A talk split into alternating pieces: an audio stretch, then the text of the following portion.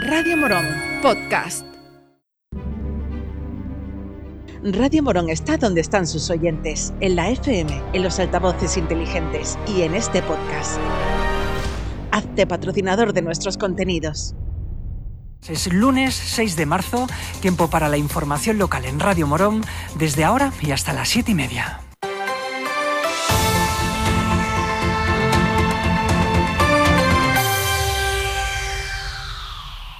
El portavoz de Ama Morón, Isidoro Ignacio Albarreal, ha convocado a los medios para anunciar que el juzgado de Morón ha archivado la denuncia que el alcalde Juan Manuel Rodríguez y el teniente de alcalde Ignacio Cala le pusieron en el mes de marzo del pasado año. Albarreal nos ha contado algunos detalles de esta denuncia. Bien, en marzo del año pasado, del año 22, eh, el señor alcalde y el concejal Ignacio Cala eh, me pusieron una denuncia en los juzgados de Morón eh, por decir la verdad por decir que una querella anterior que me había puesto la empresa Sidemosa por unas declaraciones mías en el Pleno Municipal había sido puesta inspirada tanto por Ignacio Cala como por el señor alcalde.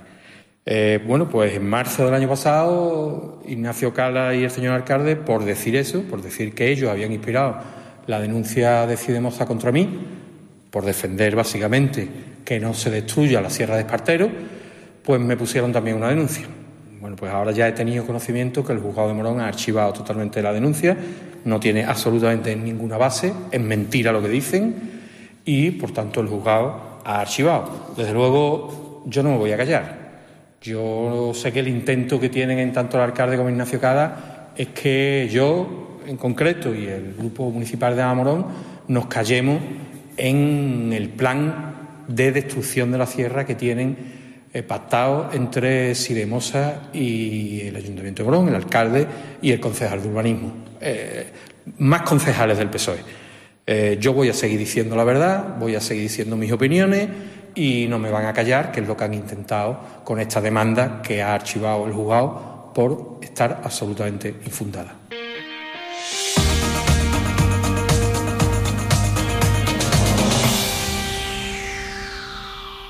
Escuchamos ahora a Marina Segura. Ella es, como saben, portavoz de Izquierda Unida y se ha desplazado hasta el Parlamento de Andalucía para registrar una petición sobre la necesidad de que la Junta reinicie las obras de rehabilitación en los bloques 1, 2, 3 y 4 de la cuarta fase de la barriada del Rancho. Estamos aquí en el Parlamento de, de Andalucía.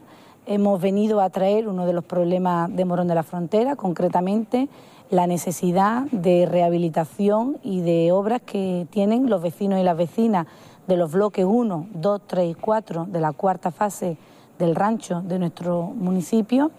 Y nuestra diputada de Izquierda Unida por Andalucía, Inmaculada Nieto, ha hecho una pregunta en la Comisión de Fomento y Vivienda a la consejera sobre cuándo se piensa eh, recuperar y reiniciar esa inversión y esas obras y cuál es la planificación que tiene la consejería.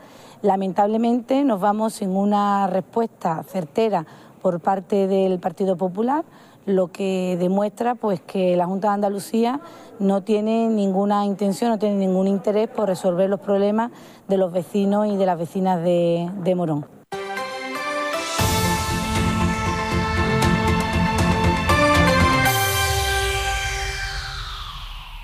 Pasado viernes comenzó la nueva temporada de las visitas guiadas Morón por Descubrir, una apuesta de la Delegación de Turismo, ya consolidada desde hace años, que acerca los principales puntos de interés de la ciudad y sus fiestas a vecinos y visitantes.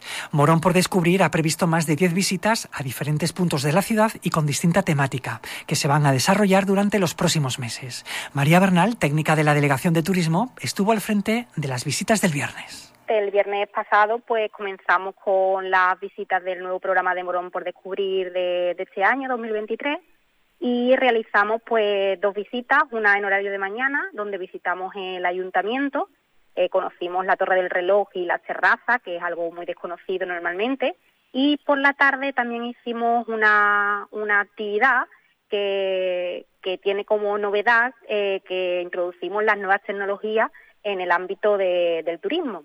Y es que hicimos una recreación virtual de la iglesia de San Miguel de Morón con una gafa 3D, de forma pues que el participante, el visitante, puede ver eh, perfectamente cómo es la iglesia, una recreación eh, sin necesidad de estar en la propia iglesia. Eh, la verdad es que normalmente las actividades, las visitas guiadas tienen bastante buena, buena participación y acogida. Incluso tenemos personas que se nos quedan fuera en lista de espera, pero, pero bueno, que no se preocupen que el listado de, de visitas es muy amplio. Vamos a hacerlas desde marzo hasta el mes de junio y se pueden ir eh, apuntando en la oficina de turismo, por teléfono o allí presencialmente. Iremos avisando por redes sociales constantemente de, todas las visitas, cuando se abren inscripciones y, y demás información.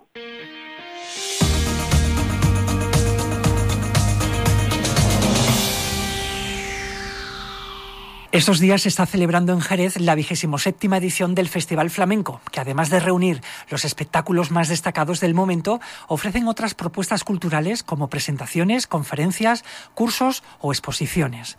Y hoy precisamente les vamos a hablar de una de las exposiciones que ha organizado el Festival de Jerez porque tiene mucho que ver con nosotros. Échale papas es el título de un proyecto expositivo que desde el pasado jueves y hasta el día 31 de marzo pueden visitar en Jerez de la Frontera. El artista de Morón, Agustín Israel Barrera ha dado vida y forma a una serie de obras expuestas en la sala Arte a Diario, que tendrá como núcleo principal la bulería. Con esta exposición, Agustín ha querido destacar su profunda admiración a esta realidad flamenca tan implicada con el cante hondo y el baile de Jerez. Bueno, en Jerez he expuesto varias veces, sobre todo en exposiciones colectivas.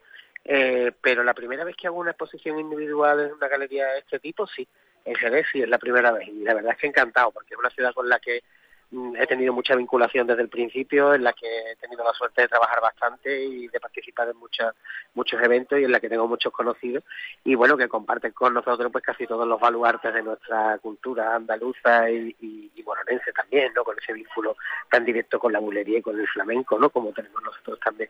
Así que para mí es una tierra como muy cercana y me dio mucha alegría pues cuando me llamaron hace unos meses para proponerme este proyecto que, que nace de la nada porque la verdad es que no, no había un proyecto. Me llamaron precisamente para perpetuar el proyecto que tuvimos en Morón, en el Gaspacho, el año pasado, pero finalmente el proyecto mutó en otro nuevo dedicado exclusivamente a la bulería de Jerez. Y bueno, encantado lo, afronté y bueno, es todo, prácticamente todo creación nueva. Hay ocho piezas que son repetidas de la exposición que hubo precisamente en Morón, pero el resto de, de obra es totalmente nueva. Se ha concebido la sala no como una sala de exposiciones al uso en la que hay unos cuadros colgados, sino como si toda la sala fuera una instalación. Hay personajes que se salen de los cuadros, hay personajes a tamaño natural con los que puedes interactuar en medio de la sala, una barrica de vino pintada, piezas de cerámica, o sea que es una exposición un tanto interactiva, ¿no? donde empiezan los personajes a salir de su formato bidimensional para hacerse tridimensionales.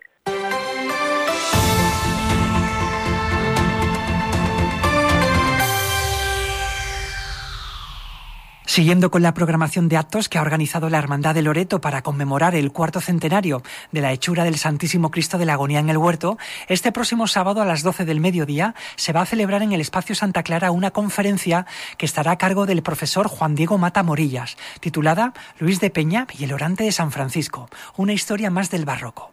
Nos cuenta más detalles Rafael Jesús López Gallardo, diputado de Culto y Formación de la Hermandad de Loreto la conferencia que tiene, tendrá lugar el día 11 de marzo, también al espacio de Santa Clara a las 12 de la mañana, pues una conferencia que va a estar impartida por un profesor de enseñanza secundaria, también de geografía e historia, eh, gran amigo mío, como es Juan Diego Matamorillas, que eh, pues hace un par de meses le hablé del tema eh, y de momento recogió el guante y dijo que sí, que lo hacía, que se atrevía a hacerlo y que le entusiasmaba el hecho de investigar eh, por lo que fue Luis de Peña, la obra en sí de Luis de Peña en Morón y eh, luego centrarse en lo que es el Cristo de la oración y de la agonía eh, para disertar durante el tiempo que él estime oportuno sobre esa imagen.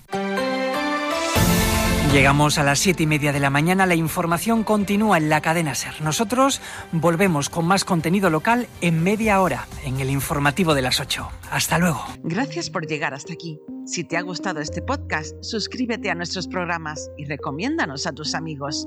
Así la comunidad de Radio Morón seguirá creciendo y con ella el mejor contenido local.